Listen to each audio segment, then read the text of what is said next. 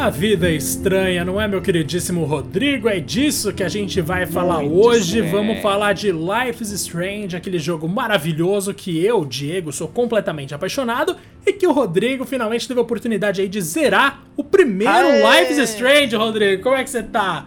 Tá se sentindo contente? Tô bem, e você, meu querido? Cara, tô bem, me sinto mais completo agora que eu posso falar desse jogo contigo. Eu sei que é uma das obras que você mais curte, você sempre falou a respeito, e eu respeito muito o seu gosto, então eu falei, cara, preciso conhecer esse game, e não é à toa, como vocês, né, vocês vão perceber, inclusive, nesse episódio, como sempre, as recomendações do Diego são maravilhosas. Eu tenho algumas ressalvas aqui e ali, porém, eu acho que vai ser gostoso demais poder finalmente, Diego, falar desse jogo contigo em um episódio, querido. Ah, é isso aí, meu querido Rodrigaço. Então a gente vai começar aqui pelo básico, vamos fazer aquela ficha técnica gostosa, Rodrigo. Que é o seguinte, Lives Strange original, é. o primeirão, foi lançado em 2015 e hoje em dia você consegue jogar numa série de plataformas, incluindo PS5 e Xbox Series por meio de retrocompatibilidade, a não ser quando chegar a versão remasterizada, que aí vai ser isso mesmo. Tem também no PS4 e Xbox One, PS3 e Xbox 360, tem até para celular, meu Rodrigas. Então assim, dá para você jogar isso tranquilamente em uma série de plataformas e a história se passa ali num período que, sei lá, a gente pode colocar aí como uma escola técnica, de repente, porque não é uma faculdade, mas não é uma escola também de fato. Uhum. É uma, algo entre esses dois, talvez uma escola técnica aí o equivalente que existe a isso. E a gente tem a nossa protagonista Max Caulfield, que testemunha um acontecimento terrível no banheiro, no caso a morte de Chloe, que é a melhor amiga dela de infância, e aí ela desenvolve um poder de voltar no tempo e tem um objetivo só, que é simplesmente salvar a Chloe daquele destino horrível ali. Rodrigaço, me fala uma coisa. Você jogou o primeiro episódio, o que, que você achou daquela cena de abertura, meu querido? Que eu sou tão apaixonado. Que você coloca o fonezinho no Olha, ouvido, sai ouvindo é. a Max pensando sobre as pessoas ali da escola. É uma coisa maravilhosa. Eu adoro aquilo. Cara, delicioso. Antes de eu falar mais, ó, não se esqueça aí, galera, de seguir a gente no Spotify ou no seu agregador de preferência e, claro, lá no Twitter, arroba Podcast 1, porque algum safado já pegou esse nome, beleza? Lá tem também um tweet fixado com o link do nosso Discord para você vir trocar uma ideia com a gente dos novos episódios. E olha, Diego, eu acho que essa cena é muito perfeita para dar o tom do que a gente espera do game. Basicamente, para quem não sabe nada do Life is Strange, além dessa história que o Diego já contou, e é uma premissa extremamente interessante, ainda mais, por exemplo, eu gosto muito de jogos que tratam de viagens no tempo. E aqui a gente está lidando muito com a teoria do caos. Então a gente já vai falar mais a respeito, porém, acho que você já vai estar tá sacando ali como é que é. É quase como um point and click mais moderno, né? Você tem mais liberdade para caminhar pelo cenário e tudo mais, porém não é um jogo de ação ou plataforma. Você vai interagindo com as pessoas, pegando dicas daqui e ali, resolvendo pequenos puzzles, mas o grande foco está mesmo na narrativa. Narrativa, inclusive, que a Don't Nod ficou tão famosa, né? Tão, por toda a sua habilidade nesse estilo de jogo, e não é à toa a Square Enix foi lá e ó, abraçou a empresa e deu tanta força como ela tem hoje aí, e a Life is Strange se tornou uma grande série. Eu acho que os personagens, principalmente, Diego, esse começo, esse desenho, né, como as coisas vão se caminhando ali, eu achei muito interessante, cara. Um jogo leve a princípio. Eu achava que não ia muito além até dessa situação que, bom, já não é pouca coisa, né, da morte de sua melhor amiga, mas é muito mais profundo do que a gente pode imaginar. Inclusive, o jogo trata de outros assuntos extremamente pesados, né?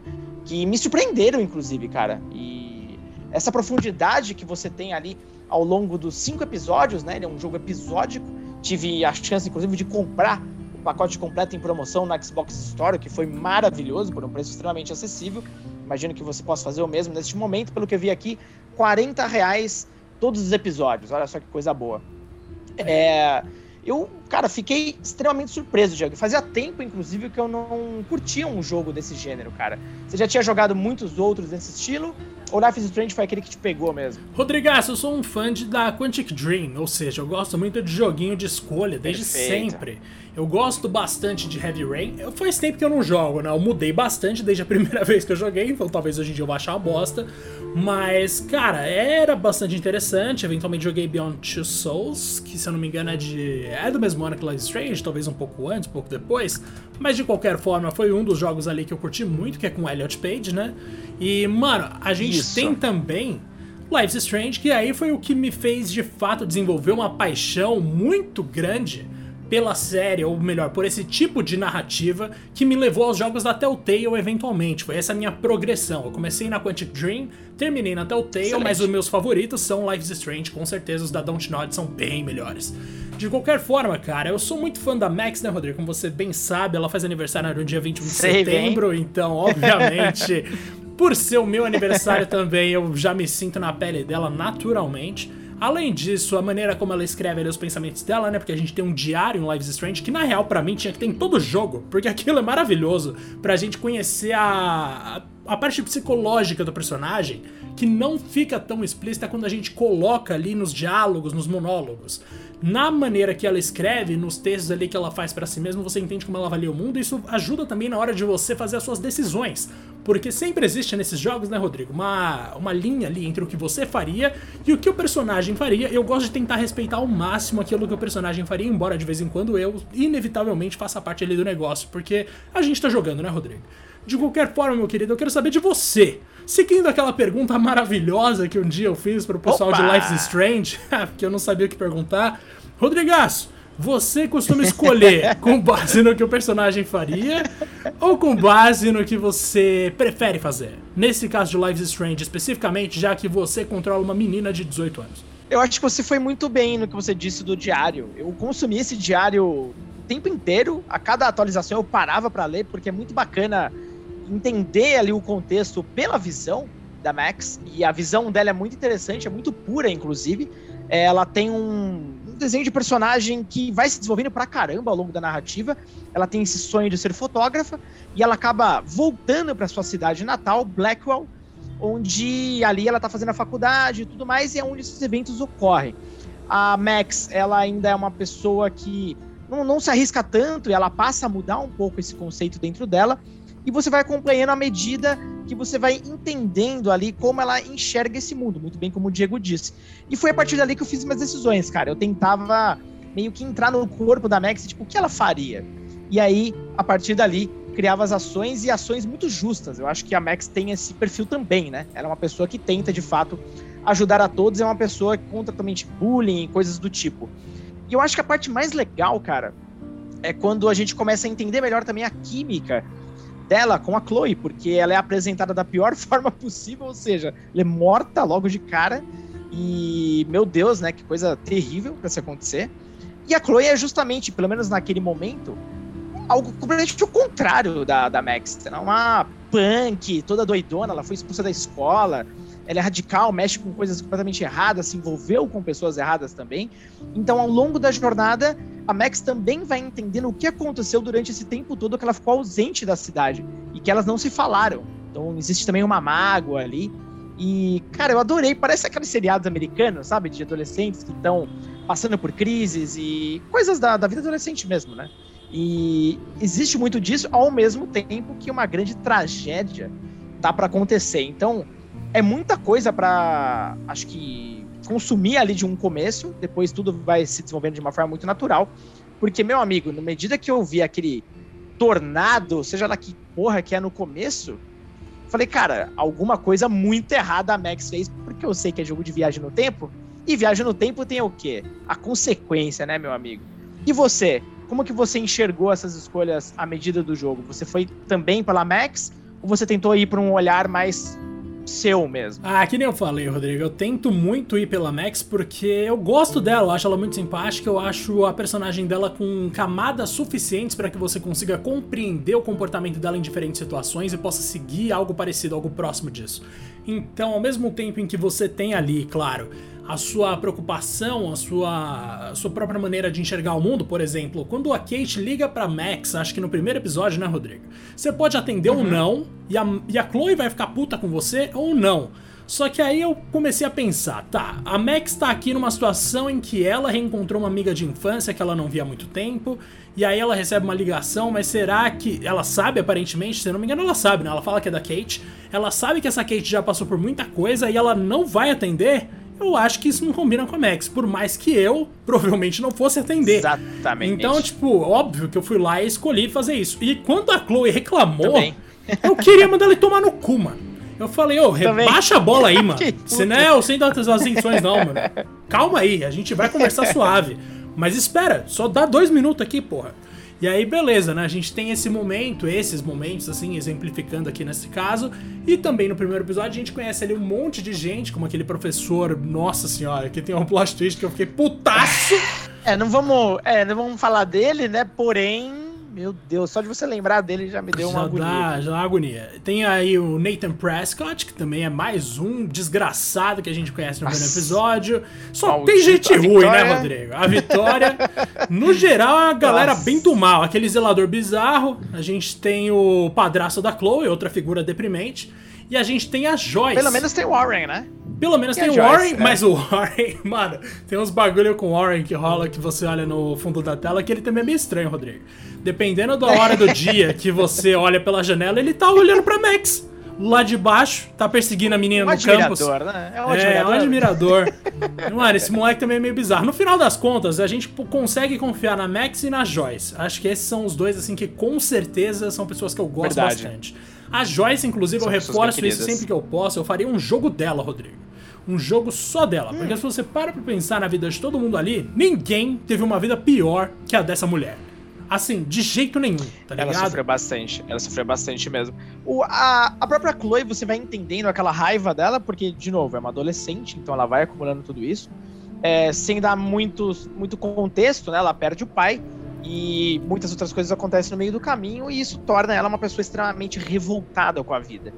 Então, o reencontro com a Max também serve como um novo ponto de partida para a vida dela, né? Afinal de contas, a Max consegue trazer ali meio que um sorriso de volta, uma não vou dizer vontade de viver, mas de uma certa forma sim, até porque tem muitos momentos e pra mim, de, foi um dos melhores momentos do jogo, é quando elas estão juntas descontraindo, é, lembrando uma das outras, os momentos das fotos, da música, de relembrar, né, ah, o que elas tiveram no passado. Esses momentos eu achava sensacionais. Esses momentos de contemplação, né, do Life is Strange são sensacionais, cara. É, Rodrigo, inclusive eu vou aproveitar a sua frase para dizer uma coisa que agora que você entrou nesse mundo, eu vou ter que falar, que é aquela famosa se não tem um banquinho pro seu personagem sentar e pensar Ah. na vida em voz alta, não é Life is Strange, mano. Tem que ter o Não é, banquinho, não tem é. que ter o violão, tem que ter alguma coisa ali que vai te levar a fazer absolutamente nada, que vai te levar a fazer ouvir uns dedilhadinhos ali de violão, uns pensamentos na cabeça do personagem que você tá controlando e alguns takes bonitões, bem artísticos, com aquela iluminação e aquele, aquele design típico de Life is Strange. E aí entra um negócio que pode ser um pouco sensível, porque o Rodrigo, que é um cara que manja muito das artes visuais, eu gosto demais da identidade que criaram em termos de arte para Life is Strange, porque é um simplificado que consegue se adequar dentro do orçamento da Dontnod ali na época que eles começaram a algo mais realista, tá ligado? Tipo, tá dentro do que dá pra alcançar sendo um estúdio pequeno e ainda manter algo de uma identidade original, que seja bonitinho, que seja agradável, que seja esteticamente fofo, digamos assim. Rodrigo, o que, que você achou da arte de Life is Strange, meu querido? Eu concordo 100% contigo. E a- mesmo para um estúdio pequeno, você tem cenários bem amplos e bem detalhados. Tem limitações técnicas, realmente. é, algumas texturas deixam um pouco a desejar, alguns dedos quadrados aqui e ali. Mas dentro das pretensões do game, eu acho que eles capricharam bastante. Gosto muito da brincadeira de sombra e iluminação, que é uma das coisas que talvez a gente pode falar um pouco, porque das imagens que eu vi do remaster, meu Deus, os caras acabaram com a personalidade do game. É, mas isso a gente pode falar em um outro momento. Mas de um modo geral, eu acho que tem bastante personalidade sim. A única coisa que me incomoda, cara, falando de visual, são as animações. Meu Deus do céu, as animações faciais, cara. Porque ele é um jogo muito emotivo, alguns clímax realmente espetaculares, mas que você acaba meio que dando uma brochada ali, porque o cara faz um olhar esquisito, um zoião aqui ali, uma boca estranha e tal. Aí, inclusive, até encontrei alguns bugs, teve algumas cenas pra mim que a Max ficava falando com a boca fechada, coisas que quebravam bastante a imersão do rolê, mas dado o- é realmente como você falou, né? Você matou a charada. Dado o momento do Dontnod, era um estúdio iniciante e tudo mais, eu acho que dá pra levar em consideração, né, Diego? Dá pra relevar. Dá pra relevar, mas que é engraçado é, né? E aí a gente entra naquele papo breve aqui de remasterização, Rodrigo. Porque inventaram de remasterizar um jogo lançado há menos de seis anos. Então já começa errado por aí. De qualquer forma, a gente tem é. ali alguns comparativos que vazaram na internet que mostram a Max e a Chloe e tudo mais ali. Acho que tem só da Max, na verdade. Tem a Max e a Rachel, se eu não me engano. Que mostra elas no jogo clássico, no jogo original, no caso Lives Strange 1 e Before the Storm, que é onde a gente vê a Rachel. E mostra elas na remasterização e parece que piorou, Rodrigo. Já não era muito bom. Ah, e aí é, parece que piorou. piorou. Aquele famoso meme. o meme. O meme vive, né? O meme vive e realmente. Agora, olhando isso, eu tô tentando entender qual é a razão desse remaster existir, cara. Não, não sei. Realmente. Eu também não sei, porque Lives Strange nunca foi sobre gráficos excelentes, sabe? A, fazia parte, inclusive, Exato. do jogo, da cultura do jogo, você olhar para aqueles personagens simplificados, para aqueles cenários sem texturas super realistas.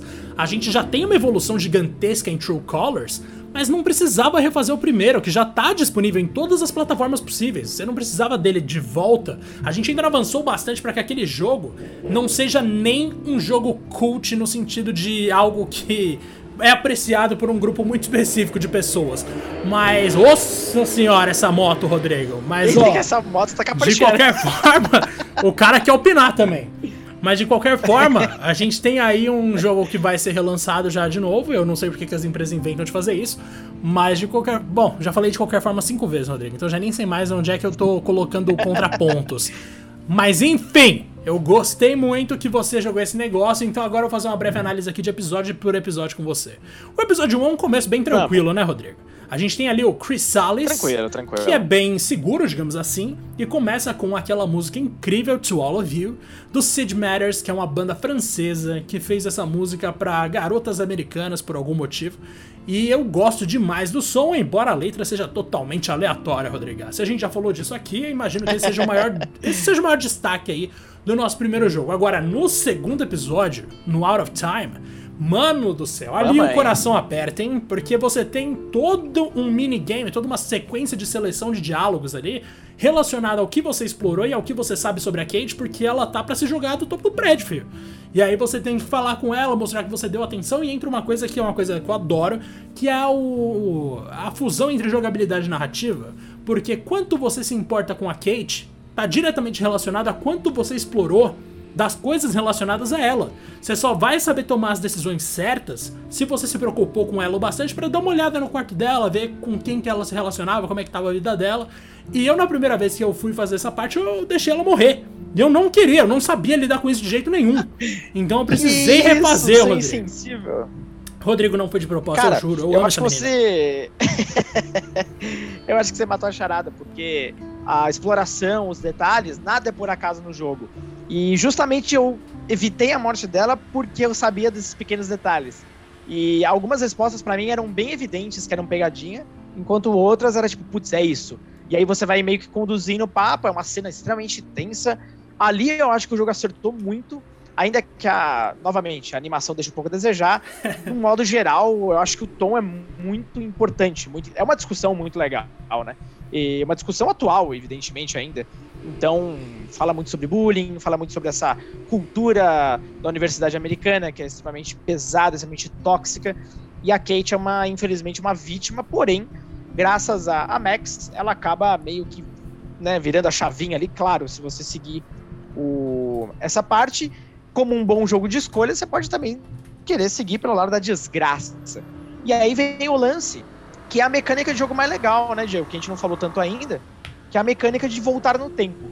Então, cada ponto desse da, da narrativa que você cria um ponto importante de um acontecimento, né, que é importante, você pode apertar para voltar e aí você volta, é uma, uma espiral né, do tempo e cada pontinho escuro é um desses acontecimentos. Então você pode totalmente rever o que você fez. Algumas partes não, algumas partes é uma decisão ali, cara, já era, acabou, o jogo segue em frente. Outras você ainda consegue reverter e mudar a sua resposta de acordo com o que você ficou sabendo naquele momento. Você pode corrigir, por assim dizer. Entre outros puzzles que também usam essa mecânica. Você gostou dessa dessa mecânica. E uma coisa que eu até te perguntar, essa mecânica se repete nos outros jogos da série também? Não se repete, porque cada jogo tem um tipo de poder. No caso de Before the Storm, hum. inclusive, é o único que não tem absolutamente nada de paranormal. Porque a Chloe não tem poderes, ela só é uma pessoa com a língua afiada. Esse, essa é a lógica, inclusive, que eles venderam na época, tá ligado? que é você tá controlando a Chloe, que é uma pessoa que pensa rápido e que adora tirar com a cara dos outros. Saiba como escolher e você não vai ter outra chance. No caso de Life is Strange, eu gosto sim bastante de como isso funciona. Inclusive, eu curto muito que na parte ali da Kate você já não tem mais a chance de voltar no tempo. É fundamental, né? Que chegando no limite a Max não tenha mais opções. Então é legal isso. Só fazer um negócio aqui, um apontamento, Rodrigo, que a gente já falou escola, já falou universidade, falou faculdade, mas Arcadia Bay ali, a Rockwell, como é o nome mesmo da escola? É Rockwell alguma coisa Rockwell. Mas de qualquer Nossa, forma. Eu, caraca, eu terminei o jogo ontem e já, já esqueço os nomes, na verdade. Academia Blackwell, é isso. Academia a Blackwell. Blackwell Isso, isso, Mano, isso, isso. É uma não é, Exato, não é exatamente uma faculdade, gente. Como a gente falou aqui, é um híbrido Exato. de escola e faculdade, é uma espécie de curso técnico dos caras lá. Mas de qualquer forma, mano, eu acho muito interessante sim que eles tentem fazer com que exista um limite para o número de vezes que você consegue voltar no tempo. E ótimo que isso se manteve até o final do jogo, mas assim, não, não gostaria que essa mecânica voltasse, porque a ideia de você voltar no tempo é justamente você, tipo, ah, agora você não precisa mais se preocupar com as consequências, olha que incrível. E no final das contas o jogo tem que dar um limite para isso, porque você tem consequências para suas ações diretamente. De qualquer forma, Rodrigo, hoje eu tô que tô de qualquer forma. Mas ó, falando sério, Rodrigo, gosto bastante e eu gosto dos puzzles também, porque tem algumas coisas tipo, ah, não temos uma chave, e a gente tem que dar um jeito de abrir uma porta ou de de repente estar do lado de fora na hora certa. E aí você tem que movimentar o corpo do personagem até um ponto em que você voltando no tempo, você e o outro personagem estão lá juntos. Tem vários detalhezinhos assim, umas coisas que são até meio confusas de você conseguir fazer a cabeça funcionar, mas tem uns puzzlezinhos bem legais no meio e claro que tem umas coisas engraçadas também, como por exemplo a Max voltando no tempo para evitar que uma menina que sofre bullying não receba uma aguada na cara porque um carro passou na rua correndo na chuva. É diferente, no mínimo. mas mesmo assim, mano, tem muita ideia boa ali. Eles souberam brincar com a ideia de voltar no tempo de maneira bastante.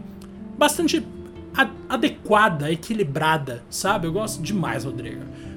Também acho equilibrado. E é interessante porque até essa parte, tudo tá bem, vamos dizer assim. Ah, o poder de voltar no tempo é brilhante, Max e Chloe se sentem super poderosas, não existem muitas consequências, aparentemente. Meu amigo, a partir do episódio 3, a teoria do caos, aí a gente consegue entender qual é o real resultado de todas essas indas e vindas da Max para tentar consertar algo que muitas vezes não se conserta da melhor forma possível. E essa é a parte do jogo, eu lembro muito bem no dia que eu terminei o episódio, que eu falei para você, meu amigo, o que que é isso? O que que tá acontecendo? É quando o jogo dá uma virada pesada. Pior que é, mano. Foi justamente nesse episódio. Engraçado quando você mandou mensagem para mim, eu pensei, nossa, exatamente igual. Porque foi nesse episódio que eu tive que dar um tempo, passei uns dias sem jogar. Eu realmente fiquei, meio abalado, coisa, mano. Porque o negócio termina de um jeito jogar. horrível. e aí você começa. E é engraçado, porque ele começa de um jeito muito feliz, né? Que são elas invadindo a escola. E quase que a Vitória curtindo. pega as duas. Elas estavam de boa ali na piscina. Curtindo é uma vida tranquila de adolescente que tá quebrando as regras, Rodrigo. É isso que adolescente faz, quebra regras. E aí, Exato. de repente, no final, a gente vê que a Max volta pra caramba no tempo e encontra a Rachel numa situação. Ah, a Rachel não, encontra a Chloe numa situação assim. Chloe. Desesperadora. Eu fiquei louco, Rodrigo, porque eu achei assim: nossa, mas não é possível, o jogo vai ignorar todas as escolhas que eu fiz até agora e tal. No final das contas, na verdade, o jogo até faz isso. Mas nesse episódio especificamente, eu realmente fiquei muito chocado. Eu não esperava de jeito nenhum que eu fosse ver a Chloe naquele estado. E quando você tem a oportunidade de voltar para ver ela de novo, nossa, a minha sensação foi assim de ver um amigo que ressuscitou, Rodrigo. Você não tá ligado? Eu fiquei felizaço quando eu trombei Principalmente, com a de Principalmente depois que a Chloe faz aquele certo pedido pra Max, nesse ponto da história, que quebra, quebra tudo. Quebra tudo. Aí a Max entende que, opa, peraí, fiz merda e fiz muita merda, e ela não suporta a ideia de ver a amiga nesse estado a Chloe é basicamente a coisa, a pessoa mais importante na vida da Max. E ela vai fazer de tudo para que ela não sofra mais. E é muito interessante esse arco da história, porque existe a parte do sentimentalismo com o pai da Chloe, que ele acaba falecendo por conta de um acidente de carro. E, cara, todo esse desenvolvimento em torno desse acidente e a possibilidade de você voltar, mas você voltar tem um certo preço. Cara, aquilo me pegou de um jeito. Ali foi a parte que eu fiquei pensando. Puxa vida, Acho que por um minuto talvez você deixou a Chloe feliz, mas a que preço? É um preço muito caro a se pagar. E aí é quando a Max volta tudo de novo Mas ela também começa a sentir o peso disso tudo, com um sangramento no nariz, é, o poder dela já não tá mais tão controlável, por assim dizer. E aí, bom, acho que a gente vai chegando num ponto em que no episódio 4 a gente tem um choque, que é uma revelação extremamente pesada, e que o jogo em si fica mais pesado ainda, porque o tom da parada é. Nossa, é grotesco, é nojento, inclusive. E eu não esperava isso. Você esperava que chegasse nesse ponto? Pra mim. Nossa, não, não mano. o sumiço da Rachel não. era. Né? O sumiço da Rachel já deixava claro que, pô, alguma coisa muito ruim aconteceu. Não é possível que ela só foi pra Hollywood e sumiu. Não, com certeza. Mas uh, eu não esperava que fosse desse jeito a, a consequência da parada. Eu falei, meu Deus do céu, cara. Não sei se eu quero continuar, não. Foi ali nesse momento eu pensei isso, inclusive. Não, é, mano, ali foi pesadíssimo. No quarto episódio talvez seja o meu favorito, né? Porque realmente esse e o segundo são. Nossa, meu senhora, também. eu não consigo é. lidar. Mas, cara, ali o negócio fica sério, porque, de novo, né? No quarto episódio a gente tem um começo relativamente tranquilo, tá todo mundo suave, tá todo mundo se dando bem, parece que a gente vai ter ali finalmente um desenvolvimento de uma história adolescente que vai rumo ao seu fim de uma maneira mais feliz. Mas longe disso, porque quando a gente finalmente descobre a verdade sobre a Rachel, a gente tem primeiro dicas de que ela poderia estar tá se envolvendo com aquele traficante, né? Que é um cara que parece. O Frank, né? O Frank, exatamente. Que é um cara que parecia assim. Ser muito próximo da Rachel, parece que eles se pegavam e tudo mais. E a gente pensa, tá, talvez ela só tenha, né, entrado na vida do cara e agora começou a traficar junto com ele. É meio triste, mas tudo bem. Não é nada demais. A gente não ficaria tão chocado assim. Agora, quando chega o final de fato, a gente ver o que, que, é a verdade por trás daquilo. E pior, ver a motivação do responsável pelo que aconteceu, que é um artista completamente doente. Mano, eu simplesmente não conseguia mais lidar com nada, Rodrigo. Naquele final ali, eu tenho uma frase da Chloe não, que me marcou demais, que é Who does that? Que é tipo, quem faz isso? E de fato, quem faz isso, mano? Porque é uma quem monstruosidade, tá ligado? É nossa é senhora, nojento. é nojento, nojento. E depois você ouve é ainda, né, no quinto episódio já, ele falando do que existe de bonito no momento da transição das emoções, da percepção das pessoas. Que ele gostava de capturar exatamente esse momento em que a pessoa tá achando uma coisa ela se toca de que é outra. Ele já tinha dado essa dica lá no começo do jogo, nosso queridíssimo vilão. E em Polarized, que é o quinto episódio, ele deixa muito claro que é isso que ele quer no final das contas capturar aquela transição exata de um sentimento X para um sentimento Y, porque ali é um momento de, da mais pura simplicidade, da mais pura honestidade do sentimento humano. E você vê esse discurso que, na verdade, até é muito interessante, vindo da boca de um cara que é absolutamente assustador, bizarro, um psicopata. É, é doido, porque você sente ali que é um tipo de vilão que, pelo menos para mim, não é muito comum. Aí saindo já do episódio 4 e entrando no 5, porque a gente começa a entrar num monte de spoiler agora, mas a gente vai tentar evitar, por isso que eu vou passar já. A gente tem no quinto episódio, assim, alguns clichês do tipo, ah, a Max falando, você não vai se safar disso. Cara, aí tem umas coisas muito idiota. Ou aquelas múltiplas realidades que ela visita que você fica completamente perdido, que o negócio vira Doutor Estranho no multiverso da loucura. Mano. Aquilo eu achei bem interessante, porque é, como ela tá se forçando demais, ela começa a visitar realidades que tem mais de uma Max, ela fala com ela mesma, inclusive, ela enxerga todas as pessoas de um lado mais negativo, que começam a criticá-la e julgá-la por todas as escolhas que ela fez até então. Ela vê, inclusive, toda a trajetória dela com a Chloe desde que ela voltou, né? Passa quase um filme na cabeça né? Mais ou menos essa ideia da cena, até de fato o famoso. O famoso monte ali, onde está rolando toda aquela tragédia. Enfim, é, é, engraçado. Nesse momento, inclusive, cara, eu até esqueço que vai rolar um tornado e coisas do tipo, porque o vilão é tão tenebroso e que eu só consigo focar nele. Eu até esqueço da tragédia que tá pra. Deve estar para minutos todo mundo morrer, mas eu só quero resolver essa questão Uh, lá no Farol, eu tava tentando lembrar do diacho da palavra. Farol, que é tão marcante desde a primeira cena do jogo, basicamente. Pois é, inclusive temos uma amiga, Rodrigo, que tem o farol tatuado no braço, grande Thaís. Um abraço pra Thaís, caso ela esteja ouvindo isso aqui. Um abraço pra Thaís. Mas é, cara, o farol é uma parada sensacional. E na verdade, assim, o episódio 5 eu tenho. Eu oscilo muito a respeito do que eu acho, porque o diálogo podia ser tão melhor, Rodrigo. Eles criaram um vilão, um psicopata, que tem um tipo de pensamento, uma lógica tão específica que eu achei genial.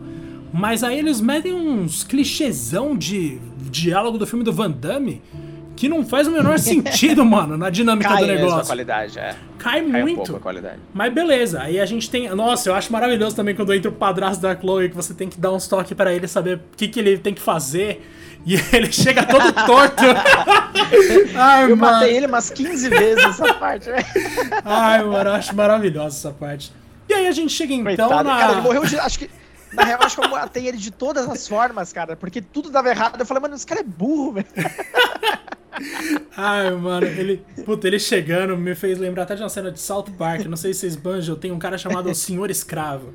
Que é o. é o namorado do Sr. Garrison. Mano, mas ele vai salvar as crianças uma hora, né? Que ele vê que elas estão presas dentro de uma sala, tem uma janela gigante na sala. E ele decide fazer igual nos filmes de ação. Ele vai chegar quebrando tudo na voadora ali na janela. Mas quando ele quebra a janela, ele quebra todos os ossos. Ele não consegue fazer nada. Ai, mano, eu senti muito essa vibe nessa cena. É muito bom. Mas, Coitado. Rodrigo, toda essa parte leva a gente àquela grande conclusão que é basicamente a última escolha, e você tomou o caminho que eu imagino que seja o caminho canônico, já que o final é 15 vezes maior se você segue essa rota do que a outra. Então, me fala uma coisa, meu querido. Você achou um final apropriado? Você ficou feliz com o que você alcançou no final da sua jornada, meu querido? Eu achei apropriado, era um final que não me surpreendeu, para falar a verdade. Eu tinha quase certeza que ia acabar nisso. Coisa boa não ia, não ia ser, né? Não ia ser aquele final feliz, tava muito na cara. E basicamente você descobre que, bom, sem falar tão diretamente assim, mas a pessoa que você mais ama, infelizmente, sempre vai ser responsável por um final ruim então, alguma coisa precisa ser feita em relação a isso e, em teoria, a Max só tem uma opção certa. Ou ela acaba sendo egoísta, ou ela pensa no todo. E eu acabei pensando no todo no primeiro momento, depois eu vi também as outras cenas e tal, mas é muito triste, mas ao mesmo tempo, é... cara, sei, velho. Acho que não tinha final certo ou errado, é muito louco, porque se você pensa de uma forma mais humana, é, naturalmente a gente vai pro lado do nosso sentimento, de que a gente mais gosta. Você não sai sacrificando as pessoas que você gosta à toa, tá ligado? Não que, obviamente, não tivesse um bom motivo para isso, mas eu entendo também a outra decisão. E ali é meio que um. Eu tava lendo até uma matéria que correlacionava o final do Life is Strange com o que acontece no The Last of Us, com o Joel no final. Sim. E é uma coisa mais sim. ou menos parecida, né? De, de uma opção mais. Uh, você tem uma opção mais pro coletivo, uma opção mais é, mais sua e nenhuma tá errada, porque, cara, são seres humanos e qualquer uma decisão ali seria é, compreensível do ponto de vista, ainda mais de um adolescente, quem dirá de um adulto. Pois é, no caso de um adolescente, você, eu tenho quase certeza achou? que a pessoa seguiria com a, com a ideia de matar o mundo e salvar o amigo, né? Eu acho que, como todo bom adolescente, eu faria isso na minha época de adolescente. Mas, mano, eu realmente fiquei bastante na dúvida, porque eu gostava. Eu não gostava tanto da Chloe, na verdade. Mas eu gostava da relação das duas e pensei, mano, a Max não ia ter coragem de matar ela. Mas aí eu lembrei de alguns detalhes. Primeiro, a Max, apesar do Warren ser meio, meio que um perseguidor, meio que um stalker, ele ainda é amigo dela. Também tem o lado da Joyce. Eu vou matar a Joyce para mandar a Chloe viva? Mano, nem ferrando. De jeito nenhum. Tipo, eu realmente. Foi isso que mais pesou no final das contas, mano. Vocês não têm noção do quanto que eu acho a Joyce um personagem trágico e muito bom. Então, quando eu pensava nela, eu pensei, não, não, não dá, velho, eu não posso fazer isso. Ao mesmo tempo, que mãe ou que pai, né, não se sacrificaria pelo filho ou pela filha? É complicado. Mas, cara, é. Esse final me deixou bastante dividido. Eu, fi, eu fiz os dois, eu joguei esse jogo já, tipo, zerei umas 5 vezes já e em cada vez escolhi um final. O que eu mais escolhi foi Arcadia Bay. Na segunda vez que eu zerei, Rodrigo, eu não consegui não escolher sacrificar a Chloe. Eu sacrifiquei ela de novo, sendo que eu joguei tudo só para não fazer isso. Mas eu simplesmente não consegui. Porque quando eu lembrava do resto do pessoal ali, com certeza tem gente aqui de AB que eu queria que eu quero que morra mesmo. Ou pelo menos que se ferre, como por exemplo o padrasto da Chloe, que eu acho um ser humano deprimente. Mas a mãe da Chloe eu não ia conseguir sacrificar de jeito nenhum. E aparentemente é isso que acontece, né? Quando a gente vê o tornado passando, não sobra ninguém. Chegaram a lançar uns quadrinhos com um final que coloca o final em que a Chloe sobrevive como canônico, mas jamais que eu vou levar isso a sério, tá, gente? Pelo amor de Deus. Enfim, Rodrigo, eu acho muito dá, né? interessante. Né? E agora eu quero saber, na verdade, aí, que você me fale seus personagens favoritos. Destaca uns três aí pra gente. Uns três, com certeza a Joyce, tô contigo. Ela é incrível, uma pessoa forte, uma pessoa completa, uma pessoa que, em dados momentos do jogo, coloca a cabeça das duas no lugar e tem um senso de responsabilidade incrível de manter a família inteira firme e forte. Uh, a Kate, com certeza. É, eu acho que a transformação dela e como ela fica agradecida com a Max é muito legal. Ela é muito boazinha. Ela tem tudo para ter todos os problemas que ela tem, mas graças a Max e graças ao esforço dela também, a gente consegue ali um momento de paz finalmente em certa parte do jogo. Acho muito legal, muito legal mesmo a, o arco dela.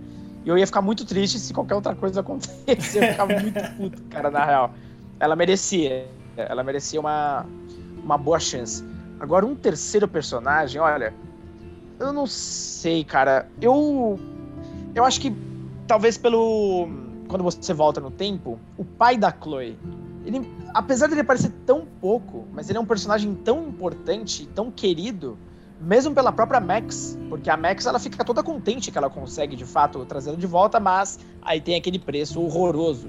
E você vê o quão importante o William, é William, né? Sim. Que é, um, que é o nome dele. Ele é importante para toda a base da família, porque a perda dele transforma a Chloe de uma forma quase irreversível, é, transforma a própria vida da mãe dele também. Mas a mãe segue firme e forte, mas nunca esquece o cara. Era um pai presente, era um cara incrível. Então, uh, aqueles momentos onde você consegue reviver parte do relacionamento dele com a Chloe, como ele tratava a família, eu acho genial, cara.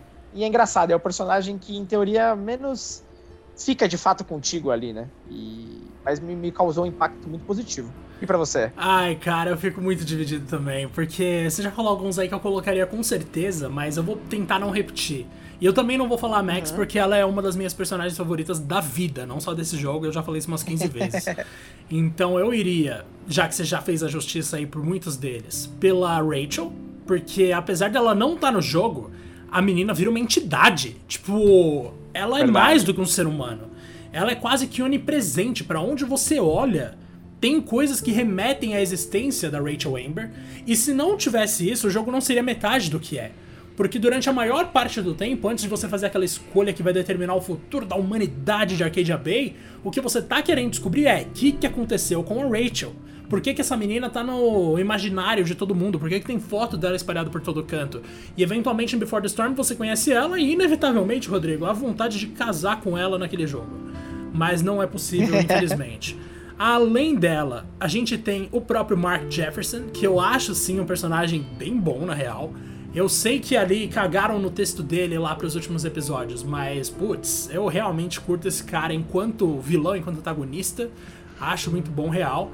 E a gente tem também ali alguns membros do Vortex Club que são legaisinhos, mas eu vou destacar aqui a Vitória porque todo jogo tem que ter uma Vitória Chase, mano. Todo jogo de adolescente tem que ter essa figura da mina mimada, da pessoa mimada que, tipo, tem, sempre teve tudo na mão. E no caso dela especificamente, ela não quer só que o mundo dê as coisas para ela, porque sim, ela é boa pra caramba no que ela faz. E ela tenta jogar baixo? E, a, tenta. e a, inclusive a Max fala isso o tempo inteiro, né? Fala, inclusive tem uma breve observação da Max sobre o trabalho da Vitória, que é justamente separar o artista da obra, né?